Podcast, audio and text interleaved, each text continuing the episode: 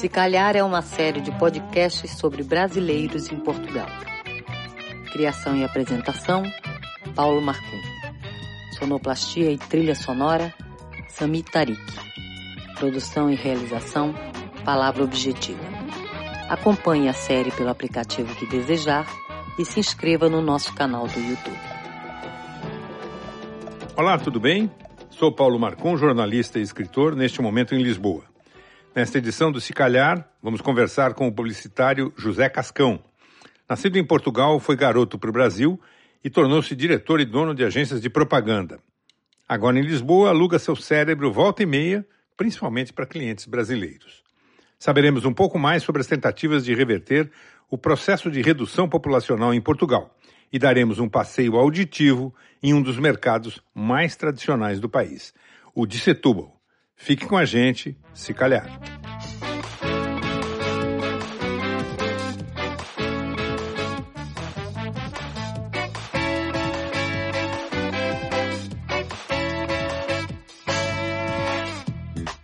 Portugal está perto de encolher. O país não consegue ultrapassar a barreira dos 100 mil nascimentos por ano e em certos distritos do interior houve recuo de até 18% no número de partos em 2019. Cinco municípios que pertencem às áreas metropolitanas de Lisboa e do Porto concentram grande parte da população, enquanto vilas do interior correm o risco de desaparecer. O governo calcula que até 2040 Portugal irá perder 1,7 milhão de trabalhadores ativos e que em 2070 metade da população portuguesa, 10,2 milhões, será formada por pessoas fora da escala produtiva, ou seja, aquele pessoal que está entre os 15 e os 64 anos. A estimativa é da Comissão Europeia. Mas algumas cidades estão reagindo. No extremo norte do país, Bragança era desprezada pelos mais jovens que deixavam a cidade para viver fora, até que a Câmara Municipal, o equivalente à prefeitura por aqui, cedeu um imóvel para ser sede da Associação Nacional dos Estudantes e Pesquisadores Brasileiros em Portugal. Resultado: hoje Bragança tem mais de 500 brasileiros vivendo lá, principalmente em razão do Instituto Politécnico, um importante fator de atração de estudantes e pesquisadores estrangeiros. E há um programa de residências universitárias destinado a quem vem de fora. E existem outros exemplos. Em Vouzela, no distrito de Viseu, a Câmara resolveu ajudar a pagar o aluguel de quem quiser morar na cidade de 10 mil habitantes. O percentual varia entre 20% e 40% por três anos. Essas iniciativas ainda não são capazes de reverter o quadro de queda da população que a pandemia agravou. Vem mais por aí.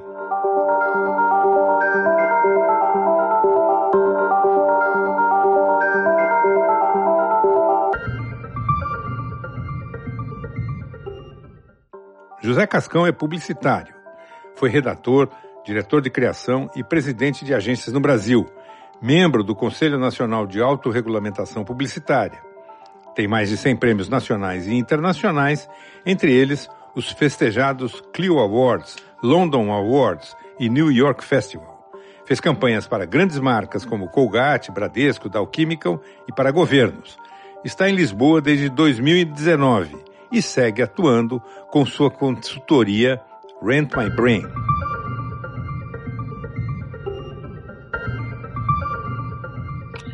Cascão, tudo bem com você? Tudo bem, Marcão, e você? Tudo bom?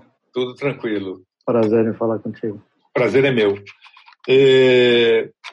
Para que, que você anda alugando o seu cérebro aí, digamos assim, aqui de Lisboa?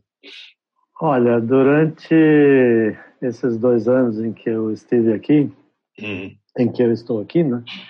Uma boa parte do meu cérebro continua sendo alugado para agências e anunciantes do Brasil. Entendi.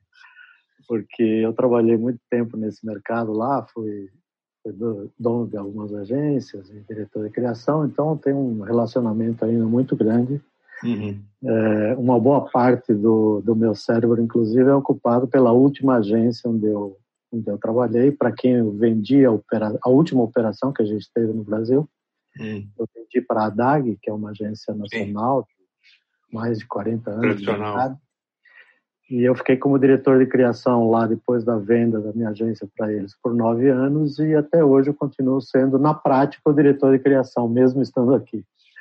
Então eu trabalho bastante para eles. E para alguns eh, anunciantes aqui locais, eh, sobretudo para uma vinícola aqui de Lisboa, para quem eu tenho feito alguns trabalhos também. Mas o, o grosso mesmo é para o Brasil ainda. E por que, que você veio para Portugal? Olha, eu, eu fui para o Brasil com 11 anos, eh, trabalhei no Brasil. Então você nasceu aqui, é isso? Eu nasci aqui, nasci em Trás-os-Montes, numa aldeia chamada Chacim, perto de Bragança. Sim, eu vi uma foto sua lá outro dia no, é. no rede social aí, você revisitando as origens. Foi fazer uma visita. Aí trabalhei no Brasil quase 50 anos, né? vivi lá e trabalhei quase 50 anos e eu tenho três filhas, a primeira, mais velha, casou, foi para a Austrália. A segunda veio para Portugal, a do meio, né? Uhum. Veio para Portugal até antes de mim fazer a universidade aqui no Algarve. E, e, eu fiquei em São Paulo com a Rose, minha mulher, que é jornalista também, ligada a esse meio de publicidade e marketing. E a gente começou a se perguntar o que que a gente estava, o que que nos segurava, né, no Brasil. Duas filhas fora, uma delas no Brasil ainda terminou a faculdade de Relações Públicas esse ano, não quis vir com a gente, mas o fato é que a gente chegou à conclusão de que não, não tinha muita razão para continuar ali, né? Hum. Nada, nada nos segurava e a gente podia fazer o que a gente faz em outro lugar e e aí até um pouco cutucado por ela, pela Rose, a gente decidiu que queria jogar esse segundo tempo aqui em Portugal. E viemos. Entendi. E como é que estão os primeiros 15 minutos aí do segundo tempo? Olha, tá indo muito bem, tá indo muito bem. Eu, eu, a única coisa que confesso me incomoda um pouco ainda é, como você falou, alugar meu cérebro mais para o Brasil ainda do que para Portugal. Eu gostaria já de ter uma, uma base maior de, de demanda, de trabalho, de faturamento aqui em Portugal. Mas Portugal é um mercado pequeno, né? Sim. Um mercado pequeno, complicado, eu, apesar de ser português, eu tenho que convencer as pessoas disso, porque o meu sotaque, o meu histórico não estão aqui, né? Uhum. E, e, é um então, mercado fechado? É um mercado bastante fechado porque é pequeno, né? No mercado grande, como o brasileiro, você tem muitas oportunidades e você tem espaço praticamente para todo mundo. Né? Eu nunca conheci ninguém no Brasil com vontade, talento e garra que ficasse desempregado nesse mercado por muito tempo, né? Uhum. Mas aqui no Brasil, aqui em Portugal, o mercado é pequeno. As agências grandes são poucas e as pequenas têm estruturas de custo muito apertadas. Então, é muito difícil de, de, de entrar nesse mercado aqui. Uhum. E a mídia aqui também é, é, é, um pouco diferente, né? Quer dizer, por exemplo, na televisão, é, eu estou aqui há três anos e, e, me surpreende, imagino que você no começo também. Quer dizer, hoje a gente já acostuma, mas os breaks comerciais são quilométricos, né? E, e, muitas vezes repetem o mesmo anúncio duas, três vezes. Quer dizer, a gente quando vê uh, publicidade em Portugal, ela dá a impressão de ainda estar, tá, não queria ser, ser injusto, mas atrás do, vamos dizer assim, do estágio que o Brasil alcançou? Olha, talvez isso que você fala eh, se explique pelo fato de 85% mais ou menos do investimento publicitário em Portugal ser feito na televisão. Entendi. É uma concentração é, muito grande. Muito grande. Essa, em alguns momentos, eh, talvez agora durante a pandemia tenha passado de 90%. Eh, a internet vem em segundo lugar, então, falando só primeiro da televisão, né? Então é natural que você tenha também poucos anunciantes grandes Sim. veiculando sempre em televisão e repetindo suas campanhas. Né? A internet vem em segundo lugar, mas aí com 6%, 7% no máximo. E os jornais e revistas com 3, 4 e o, e o, o restinho que sobra entre rádio, é, mídia out of home, que como se chama hoje, a mídia outdoor, né? Uhum. e o restante. Então, acho que isso explica essa concentração e essa repetição de, de comerciais dos mesmos anunciantes, o que é pior, né? Sim. Ou seja, fica, fica um intervalo longo É. E geralmente com pouquíssimos anunciantes. E dos mesmos segmentos, né? Quer dizer, você tem automóvel, banco, supermercado e, e deu para é, A rede de varejo, que eles chamam de retalho é. aqui, hoje é o grande anunciante, né? É. Continente, a rede Continente, que é do Grupo Sonai, a, a, o próprio varejo da, da Vorten. Uhum. São os grandes anunciantes, né? É, e depois vem as operadoras de, de telecomunicações, como Altice, Nós, etc. E as marcas mesmo, né, que no Brasil talvez é, representem muito mais do que aqui, é, Unilever, Procter, Nestlé, é, às vezes aparecem entre os três primeiros, mas geralmente ficam entre os, os cinco ou dez primeiros anunciantes do país. Então são, são realmente poucos. Né? E a, e a, inserção, você acha que Portugal está inserido na, na, Europa, vamos dizer assim, quer dizer, claro que Portugal é parte da Europa indiscutivelmente, claro, não é claro. isso que eu estou falando, mas eu digo assim, é, a, a, impressão que eu tenho é que às vezes o país está um pouco ainda encostado na Europa, num certo sentido. A, a inserção, embora nesse momento que nós estamos gravando a presidência da União Europeia esteja, esteja com Portugal, né? é, a sensação que eu tenho é que a inserção ainda não é, é total, né? É, talvez é, não é mesmo, embora, embora a representatividade de Portugal na comunidade venha aumentando, né? principalmente nesses, nesses mandatos do Antônio Costa e, e do próprio presidente de Portugal, Marcelo, que é, tem uma, uma moral e uma imagem muito boa no mundo inteiro, né? Mas Portugal ainda é o primo pobre, né?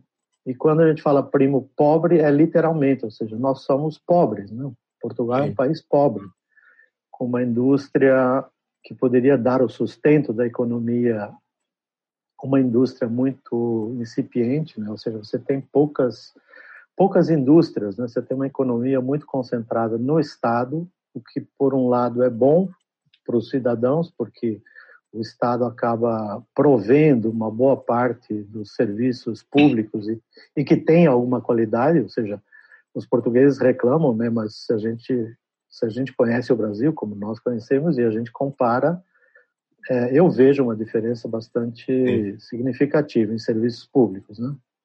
Mas ele não tem indústrias, ele não tem uma, uma iniciativa privada forte e como é, a orientação do governo é uma orientação, orientação mais para o Estado, uma orientação mais socialista, é, os empresários se debatem muito, muito para ter algum tipo de apoio e eles estão sempre em segundo plano. Né? Eles nunca são a prioridade, né? a iniciativa privada nunca é a prioridade, sempre o serviço público. Né? Entendi. Você falou que está fazendo alguns trabalhos para uma, uma vinícola aqui de Lisboa. Esse mercado do vinho é um mercado altamente competitivo, com muitas pequenas marcas, né, algumas grandes. É, pelo que eu li, é, um mercado que ainda se sustenta muito nas redes de distribuição é, de supermercados e coisas, embora o vinho tomado no restaurante tenha, tenha lá seu peso, mas é um mercado que está se modernizando, não? Olha, se a gente falando das indústrias, então, né, que, que tem alguma representatividade em Portugal, as genuínas são a indústria do vinho, Sim. que é um, uma potência, não só aqui, como, como no mundo, os vinhos portugueses disputam o mercado no mundo inteiro. A indústria do azeite e uma boa uma boa parte da indústria de alimentação, né? Portugal é bastante tem uma agricultura, né, muito forte. Né? Forte. Frutas, verduras, legumes.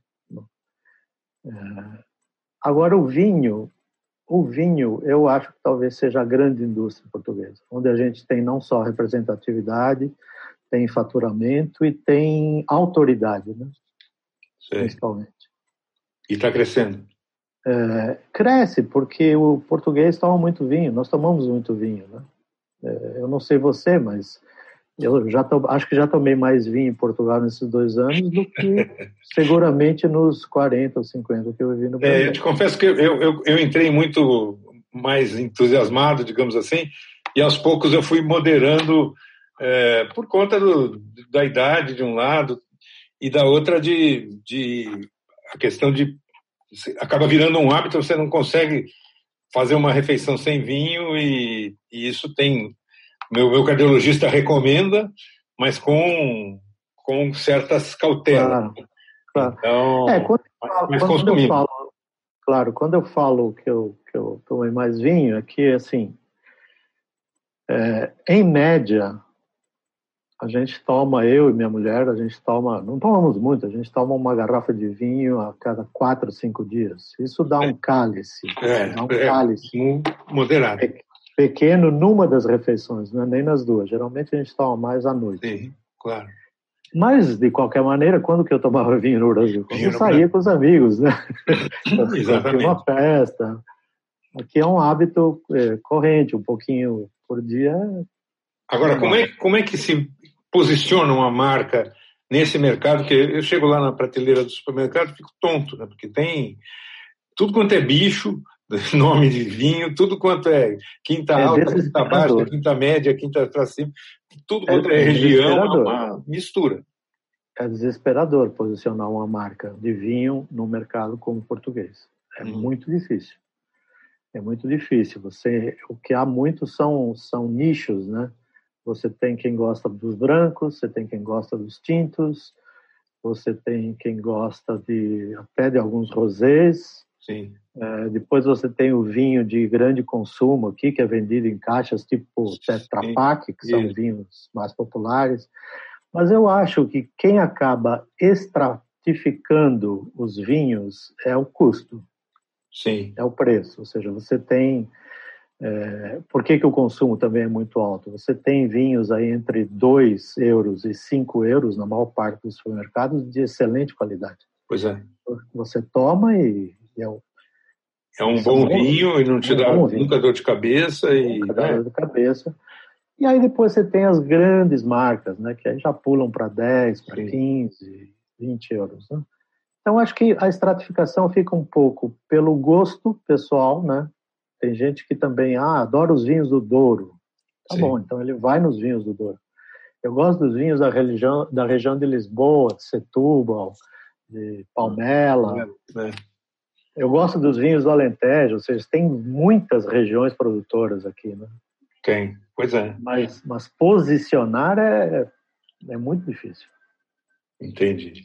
E você acha que há preconceito contra os brasileiros? Nós somos a, a comunidade mais presente estrangeira aqui no, em Portugal. Tem brasileiro de tudo quanto é origem, classe social e, claro. e tra, traço atrás. O que que, o que que, como é que os portugueses encaram os brasileiros? Olha, eu, eu acho que para avaliar com um pouco mais de, de, justiça e de precisão essa questão do preconceito em relação aos brasileiros, a gente tem que ter um pouquinho de perspectiva histórica. Não precisamos, não estou dizendo de 100, 200 anos, não, estou falando dos últimos 30 anos em Portugal. A gente teve uma migração e uma leva muito grande de, de brasileiros que vieram para Portugal no início dos anos 2000. Tá? Sim. E eu confesso, né, por tudo que eu tenho lido e pesquisado, que talvez a gente tenha começado mal. Talvez a gente tenha começado esse processo imigratório dos brasileiros para cá com o pé esquerdo. Por quê? Porque veio muita gente de muitos setores. É, é, é, vou usar uma palavra meio meio popular e muita gente que veio se achando. Né? Se achando. Então, é assim, nós somos os bons, nós somos os bacanas e vocês são os burros, né? Vocês não sabem nada, vocês não entendem nada. Inclusive no mercado publicitário, que é o mercado que eu atuo. Eu converso Sim. com algumas pessoas e falo, puta, vieram os publicitários, uns, até mesmo do, da área de criação, que é a área que eu mais trabalho, achando que os portugueses não eram nada, não eram ninguém. Ok, a gente tinha um mercado muito mais evoluído no Brasil em termos de publicidade e até hoje uma, uma boa parte dos cargos nas grandes agências em criação são ocupadas por brasileiros, inclusive. Mas brasileiros que ficaram aqui, ou seja, que tiveram a paciência, tiveram a humildade de ficar, de se enturmar, de aprender, de é, assimilar a cultura. Esses caras ficaram. Os arrogantes voltaram todos. Ou porque não conseguiram fazer nada, ou porque foram realmente rechaçados pela sua arrogância.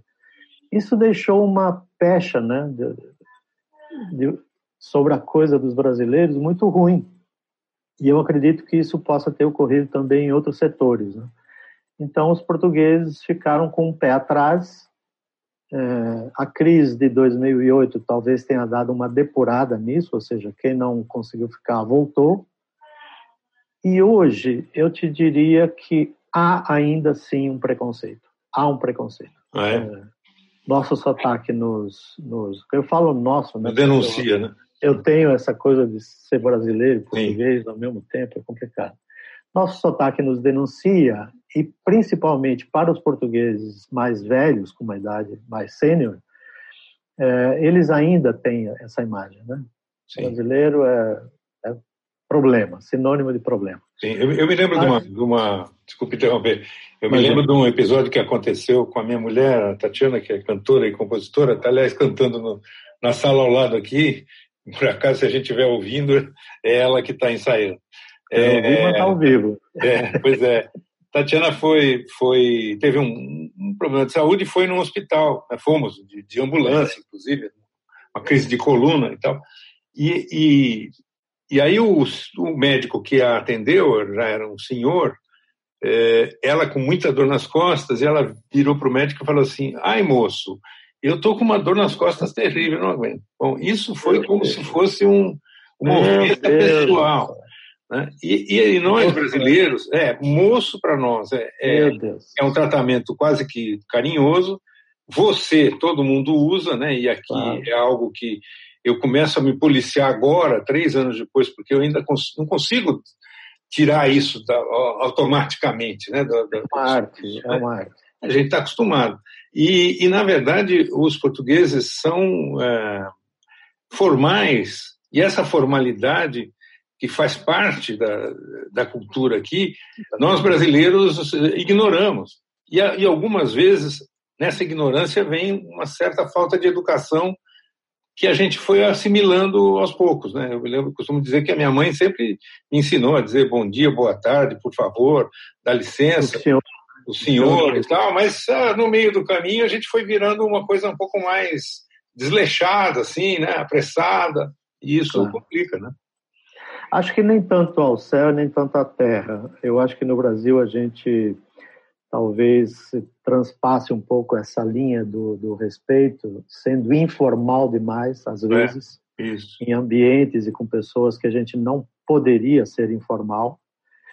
E eu acho que aqui eles exageram um pouco, porque qualquer pessoa é, fica feliz se você é chamado de senhor doutor. Sim. Aqui todo mundo é senhor doutor. E se for um doutor, então, meu Deus do céu, eu entendo o que a sua mulher passou. É. Imagina, moço, que moço. É, claro. É, é, o senhor doutor. Você vai no posto de saúde é. e vai falar com o médico de família. Se você não disser o senhor doutor, você vai ter problemas. É. é. E, também é, e também é o senhor professor. Senhor professor, pois é. Ou a senhora professora. Isso é bom. É bom. Eu tenho uma, eu tenho uma, uma uma sobrinha que vive aqui em Portugal e é professora, né? E ela fala: Eu não aguento mais aqueles moleques de 5, 6 anos me chamando de senhora professora. Entendi. Eu já falei para eles: me chama de professora, me chama de Carol, me chama de. Mas Entendi. não tem jeito, eles são treinados desde que nascem é. a manter essa hierarquia, essa distância. Entendi. Costumo fazer uma, uma, pergunta a todos com quem eu converso nessa série aqui, e vou fazer para você também. O que é que você mais sente falta do Brasil estando em Portugal? É, eu acho que duas coisas. Duas coisas. É, primeiro, alguns amigos. Uhum. É, a gente nunca tem muitos amigos, né? embora tenha milhares de seguidores no, no Face, a gente tem alguns amigos. Né? Então eu sinto falta de alguns amigos. Sinto falta da minha filha, claro. que está lá ainda, né? da, da última, né, da, da caçula. É, sinto falta de cachaça, porque ao contrário do que eu faço aqui em Portugal, no Brasil eu era um grande apreciador de cachaça. O, o bagaço para você não substitui? É, a bagaceira eu também tomo. Eu tenho, é. eu tenho duas ou três marcas que eu gosto muito aqui, mas é, eu tomo menos do que eu tomava, por exemplo, cachaça no Brasil. Entendi. Cachaça no Brasil era um pouco o que eu faço com o vinho aqui. Eu tomava meio cálice Sim. por dia, assim, numa refeição. E eu, eu era um grande apreciador, sou um grande apreciador de cachaça. Acho que é um dos grandes patrimônios brasileiros que a gente não consegue levar para o mundo. E sinto falta de praias com água quente. É, isso. Bom, também se Portugal tivesse praia com água quente, nós ah, eu não sei o que seria, né? Ah, eu não sei que... a Europa inteira aqui, já com água fria e com Covid e tudo, né? O movimento eu, é complicado. É, eu acho que é isso. Acho que são as únicas três coisas que eu sinto falta. Assim, e, mas... e, e, o contrário, o que, que tem aqui que você gostaria que tivesse no Brasil? É... Um pouco da cultura portuguesa, é, um pouco da, do respeito institucional, sobretudo no campo da política. Verdade. Eu acho que na política brasileira nós, é, nós, sei lá, eu, eu quando Chutamos comparo, o pau da barraca, a, a barraca. Gente, há muito tudo, né? tempo, né? há muito tempo, a gente não entende a liturgia dos cargos, a gente não entende o respeito que deve haver entre as instituições e entre as funções. E isso nos transforma. Outro, outro dia eu estava lembrando daquela expressão que a gente usa muito no Brasil, que é curral eleitoral, né? Sim. E curral é um lugar de porcos, né? Sim. Eu acho que a gente no Brasil, em termos políticos, a gente se comporta como porcos, né?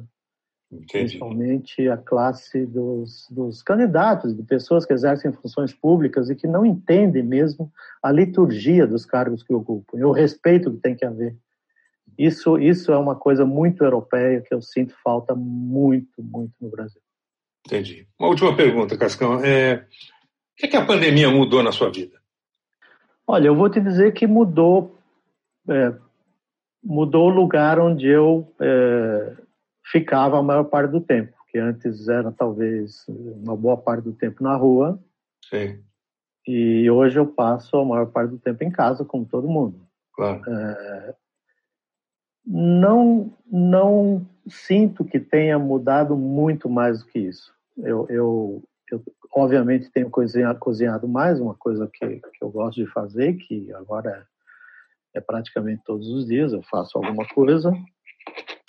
Mas do ponto de vista assim de quais são minhas minhas preocupações, quais são meus ideais, quais são mudou muito pouco, sabe? Eu eu já era um cara bastante caseiro antes, eu tinha minha rotina de, de, de vida que continua seguindo, tá? Eu tenho eu tenho um ritual pela manhã um pouco extenso, eu levanto, faço meditação, é, faço algumas reflexões, ou seja, eu me preparo muito para começar o dia, né? Sim. Isso eu fazia antes da pandemia e continuo fazendo agora. Entendi. E, então, eu não, eu não diria que mudaram algumas reflexões em relação ao futuro, em relação para onde o mundo está indo, né? Sim. Todos, todos sabemos que não dá para voltar atrás e, e, não devemos, né? E talvez nem devamos ficar onde estamos mas o fato é que a gente não sabe muito bem para onde vai. Para onde está indo, tá certo. Para onde está indo. Então essas reflexões são mais intensas agora do que eram antes. Maravilha. Cascão, muito obrigado pela sua entrevista, né? Um prazer falar com você. Imagina, imagina. Vamos manter gostoso. contato, tá bom? Parabéns pelo secalhar. Legal.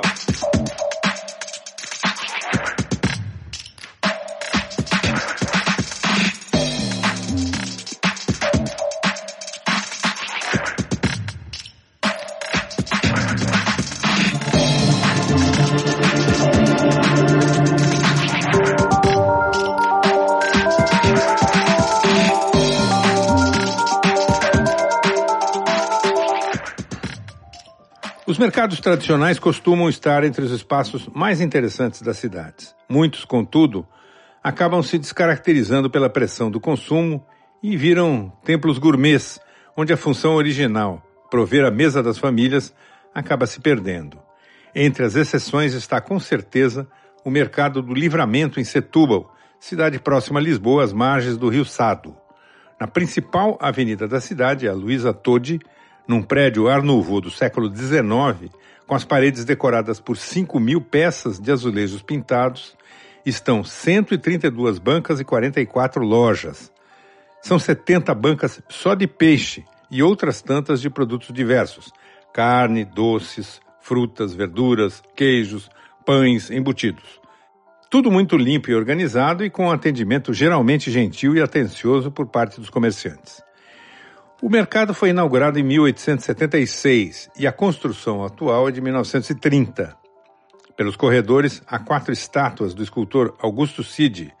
São peixeiras e vendedoras de flores e de ovos em tamanho natural.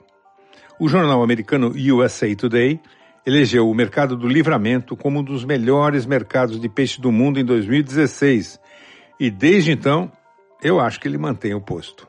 Passam por ali toda semana cerca de 12 mil pessoas que não estão em busca de pastéis gigantescos, sanduíches de mortadelas imensos ou outras papagaiadas, com perdão da palavra.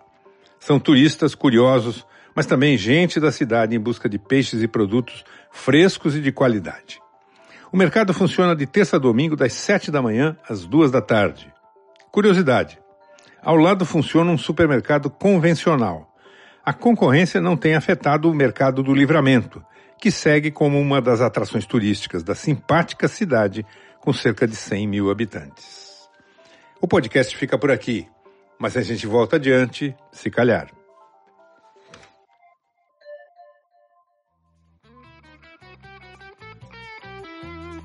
Se Calhar é uma série de podcasts sobre brasileiros em Portugal. Criação e apresentação, Paulo Marcum. Sonoplastia e trilha sonora, Sami Tarik. Produção e realização, Palavra Objetiva. Acompanhe a série pelo aplicativo que desejar e se inscreva no nosso canal do YouTube.